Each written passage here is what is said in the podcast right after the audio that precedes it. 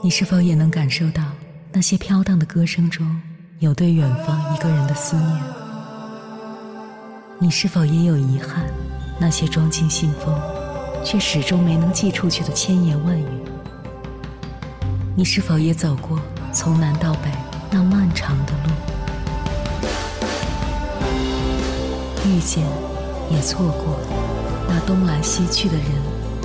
当往事随风，一尘风，凌晨时分，跨越千山万水，讲述和倾听我们的故事。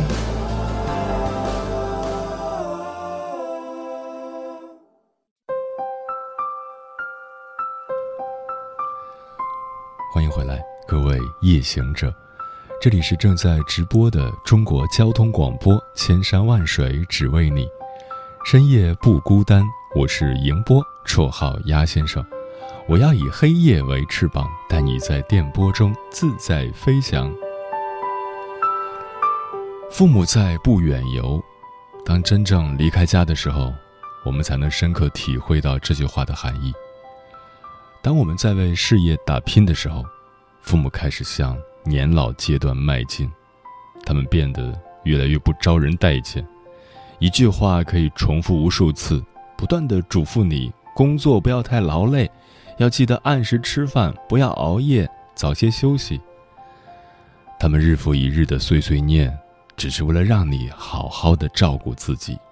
他们没有太多的精力照顾你了。一天天的，他们觉得自己越来越力不从心了，不再像以前那样可以把你照顾得很好。随着年纪越来越大，他们最大的愿望就是。不拖累你，不给你的生活添麻烦。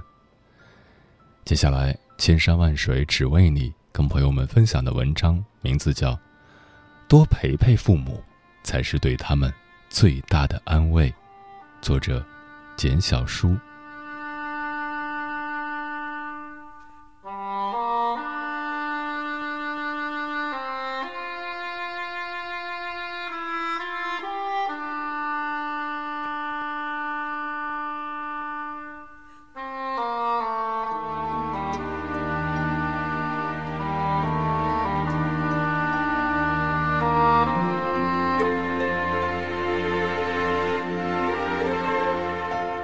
每次打电话回家，老爸总是告诉我说，他在家里好着呢，让我不要为他担心，再三嘱咐我要照顾好自己，天气冷了记得多穿点别冻着自己。在他眼里，我还是那个长不大的孩子，每时每刻都需要他的叮咛。即使我已经长大成人，但是在他的世界里，我还是那个他日夜牵挂的小女孩，处处为我担心。然而，老爸年纪已经不小了，身体也是一年不如一年。每次回去看他，发现他又老了一些，连说话的语气也不像之前那般铿锵有力了，语气中尽是沧桑，浓中老态尽显无疑。或许真的是上了年纪的缘故，老爸的腿开始疼痛起来，有时候连走路都费劲。需要缓一缓才能减轻疼痛。老爸最近还是在电话里跟我说了实话，说最近身体不太好，腿疼的毛病又犯了，看来是老了不中用喽。他在电话里哀叹着：“岁月不饶人啊，无论多么注意身体，老了一身病就出来了。”我在电话里劝他。一定要去医院检查下，看看到底是怎么回事。我清楚老爸的性格，假如不是特别严重的话，他是不会给我透露半点消息的。看来他的腿确实出现了毛病，而且还不轻。每次打电话，我都要询问老爸关于腿疼的事，他总是说没什么大事儿，只要稍加注意就行了，不用特地去医院检查。我一再央求他去医院检查，最终他拗不过我，在堂哥的带领下去医院拍了 X 光片。检查的结果出来了，老爸得了骨刺。对于他来说，这种病将伴随他一生，因为年纪大的缘故，医生无法为他做出手术的决判，因为手术的风险更高，所以只能选择保守治疗。对于骨刺，我知之甚少，百度一搜索才知道是怎么一回事。骨刺是关节因种种原因造成软骨的磨损破坏，并促成骨头本身的修补硬化与增生，是一种自然的老化现象。一般长骨刺就表示此人的脊椎进入老化阶段。父亲老了，老的速度之快。完全超乎我的想象，在我还没有能力赡养他的时候，他已经步入了老年阶段。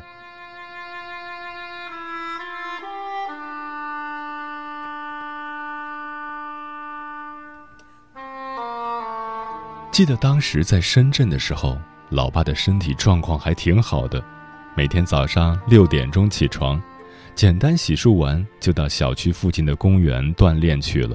回来的时候精神气儿十足，完全不像上了年纪的人。在哥哥家，他像个老小孩一样陪着他的孙子玩耍，活像个老顽童，跟着孙子满屋子乱跑，不知疲惫。他一直信奉“养儿能防老”这句话，虽然对此我一直反对，但是在他的观念里，他却深信不疑。只有在儿子身边，才觉得踏实。每次说到这个话题，我最终选择沉默。老爸毕竟是七十岁的人了，一些传统思想在他身上已经扎了根，要想改变着实艰难。我尽量顺着他，不再给他徒增烦恼。在老哥家待了两个月的时间，开学时我就离开深圳了。走的时候，老爸拎着我的行李箱，一直把我送到楼下。等我坐上出租车，老爸还在路边向我挥手，眼里尽是不舍。女儿这一走，还不知何时才能见。扭过头，我发现老爸背过身去抹眼泪，而后又转过来向我离开的方向挥手，示意我一路顺风，到学校给他报个平安。后来才得知，在我离开半个月后。老爸也选择了离开，我询问老哥原因，他告诉我说，自从我离开之后，老爸也嚷着要回去，说待在城里不习惯，最后拗不过他，还是顺着他的意愿送他回去了。然而我知道老爸回去的原因是什么，他待在深圳不是不习惯，而是寂寞。平时除了带带孙子，更多的时间是待在自己的卧室听录音机，没人和他聊天，他只能自己想法子打发空闲的时间。老哥工作忙，很少有时间和他聊天，他觉得自讨没趣，自然要吵着回老家。当时我在深圳的时候，还能陪着老爸出去散散步、聊聊天，我这一走，没人陪他说话了。他自然觉得寂寞，说了一通冠冕堂皇的理由，就回老家了。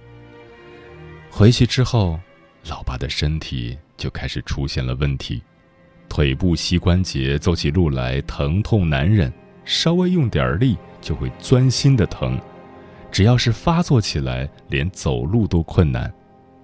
他告诫我不要告诉老哥，以免他担心。老爸一再宽慰我说。这种毛病很正常，人老了就会出现各种各样的问题，只要注意就会没事儿。让我安心在学校读书，不要记挂他。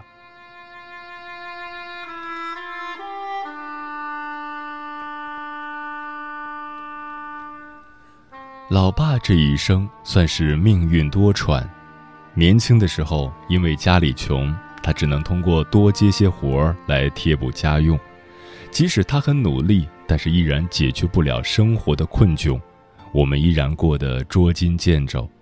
他赚来的钱刚刚够一家人的温饱，然而雪上加霜的是，母亲因为忍受不了这种生活，悄无声息地离开了这个破旧不堪的家，从此杳无音讯。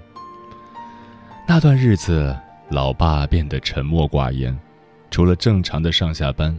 其他时间就是躲在房间里抽烟。我知道老爸心里难受，可是他尽量克制，不让我们兄妹俩觉察，尽最大努力给我们一个温暖平实的家。母亲离开后，老爸更忙了，除了日常的洗衣做饭，他还要忙着出去找活干，以维持家里的基本开销。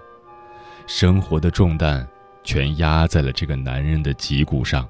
岁月的沧桑开始刻在他的脸上，三十几岁的人看起来像四十岁。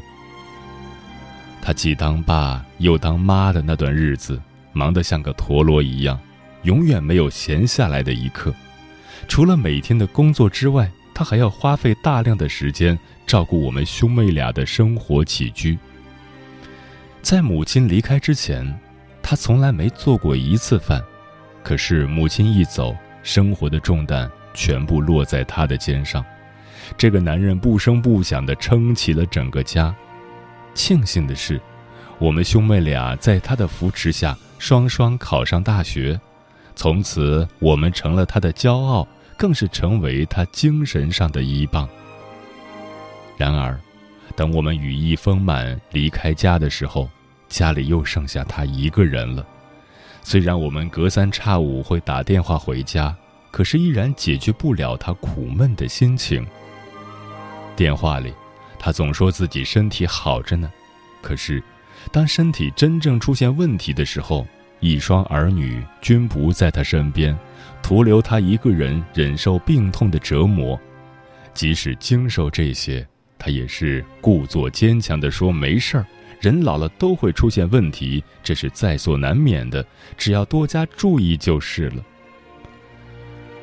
儿女在外打拼，一心想着等赚到钱了，给予父母更好的生活。可是等这一天还没到来的时候，父母就已经老了，他们老去的速度要比我们功成名就的那一天来得快。我们只有多抽出时间陪陪他们。才是对他们最大的安慰。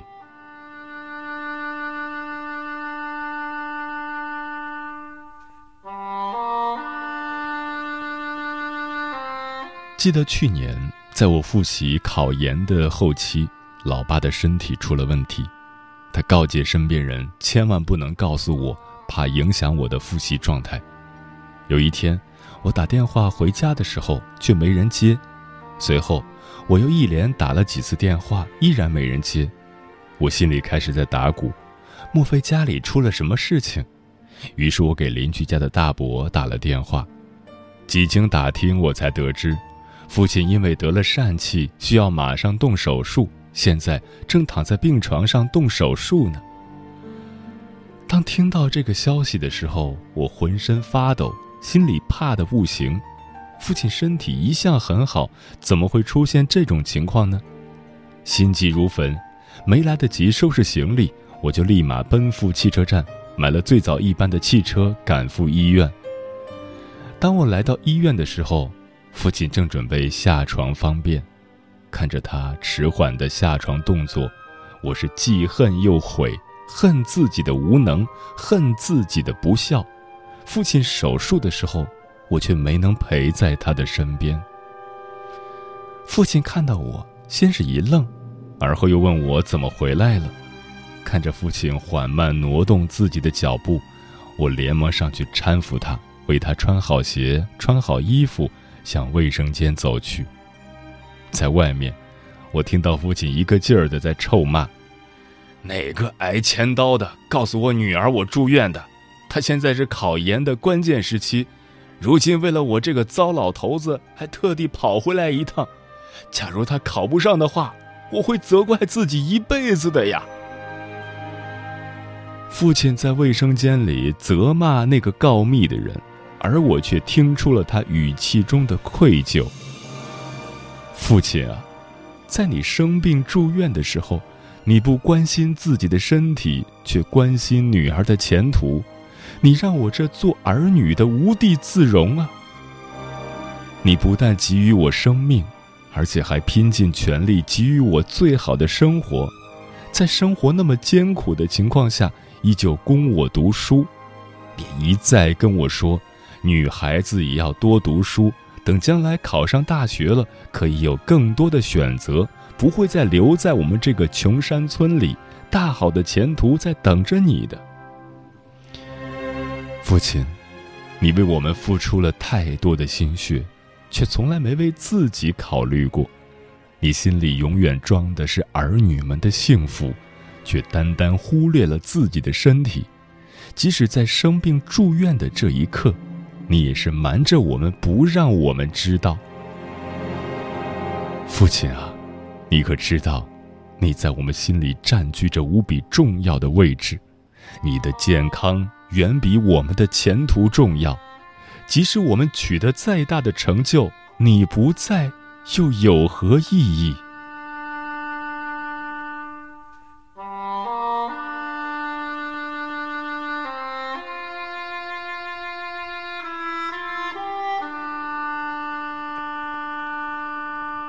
父母真的老了，他们老的速度远比我们想象的要快。作为儿女，我们能做的就是尽最大努力，让他们的晚年。在尽可能多的欢乐里度过，即使再忙，也要抽出时间多陪陪他们，陪他们聊天、散步、吃饭，让他们觉得在你的心中，他们还占有一席之地，他们还不至于成为你的负担。趁父母还能走得动，可以带他们多出去走一走、看一看。让他们领略下祖国的大好河川，欣赏不一样的风景。只要是你陪着他们，到处是美景。在他们老去的这段岁月，请尽可能的多抽出时间陪陪他们，让他们体会更多的亲情和温暖。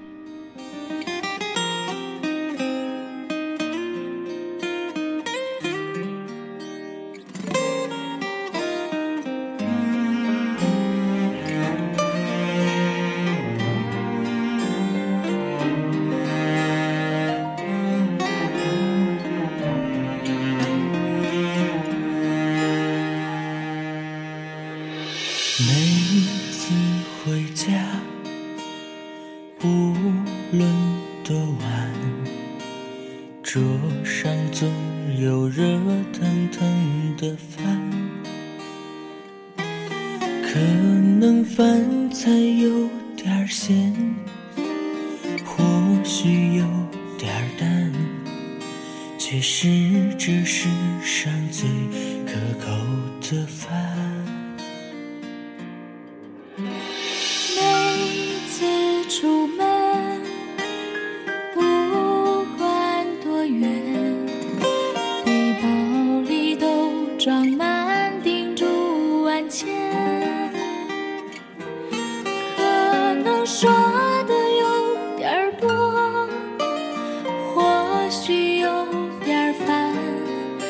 却总带给我最贴心的暖。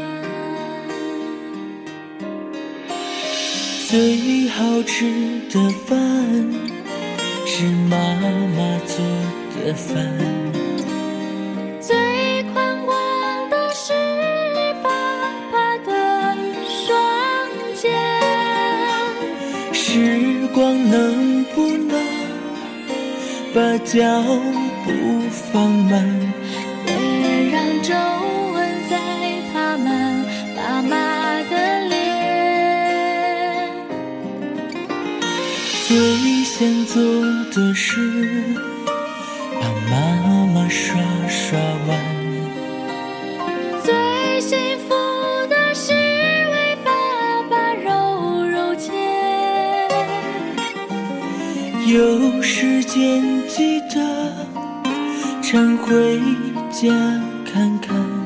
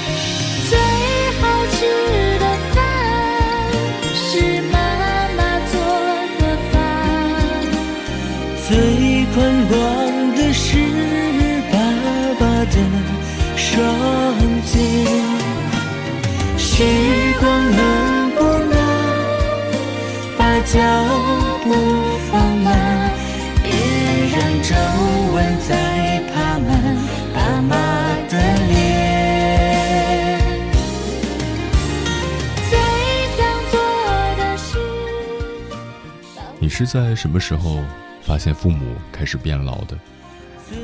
听友专吃彩霞的鸟儿说，前两天通电话得知爸爸感冒严重，在打针，发现他真的变老了。这么多年，他为家人忙前忙后，好吃好喝的，从来不会想到自己。那个一年到头忙碌的身影停下来的时候，我真的好怕。今天通话时，爸爸说感冒好转，不打针了。我的心就像压着的一块大石头融化了似的。在外工作的我，只能每天抽空和他们聊聊家常，给他们多一些关怀。沉默少年说：“岁月是个梨，他们会在父母的额头刻下深深的沟壑，那是用多少化妆品都填不满的深渠。慢慢的爬上母亲脸上的老年斑，慢慢的掠过父亲头上的白发。他们无一不证明父母真的开始老了，只希望时间可以慢一点，再慢一点，让我可以多一些和他们相处的时光。”韩三十说：“外面的世界太精彩了，精彩到我们时常会忘记家里的父母。”二零二零年疫情期间，我坐公交车，面前是一个大爷，戴着的口罩已经起球了。我给了他两个 N 九五口罩，大爷颤颤巍巍地站起身来向我敬礼。我突然就想念起在家的父母了。在那之前，我清楚国家和社会用各种各样的方式在补充口罩。但父母不知不觉就老了，跟不上时代了。他们搞不懂为什么突然没了口罩，又一定要戴口罩出门，学不会怎样用公众号等互联网的方式去预约口罩。他们搞不懂这个时代只能寄希望于我们，可我们却不在家。希望在家的父母，在我看不见和照顾不到的地方，也能被别人这样温柔对待吧。景薇薇说：“只能在梦里面见他们了，父母已经不在了。”利维拉萨说：“父亲逐渐老去，我唯一能做的就是让他开心、快乐。”时间过得很快，快得让人忘记了来时的路，不经意间就错过了多少个春秋。静下心来看看父母的身影，才发现岁月的皱痕早已写在他们的脸上，身体机能渐渐退化，体质也是每况愈下，很多事情想去做却没有办法去做了，很多病症也慢慢的爆发出来了。我们长大了，然而长大的代价就是父母也老了。小时候父母是大人，我们是小孩儿，是他们在照顾我们；长大后。我们是大人，而父母却成了小孩儿，需要我们去照顾他们。父母老去的速度远比你想象中的要快，在父母还健在的时候，多花点时间陪陪他们。谁也不知道剩下的时间还有多少，只希望在他们老去的时候，我们不会徒留悲伤和遗憾。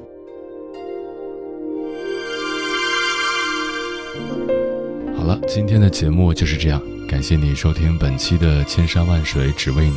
如果你对我的节目有什么好的建议，或者想要投稿，可以关注我的个人微信公众号和新浪微博。我是鸭先生，乌鸦的鸭，与我取得联系。晚安，夜行者们。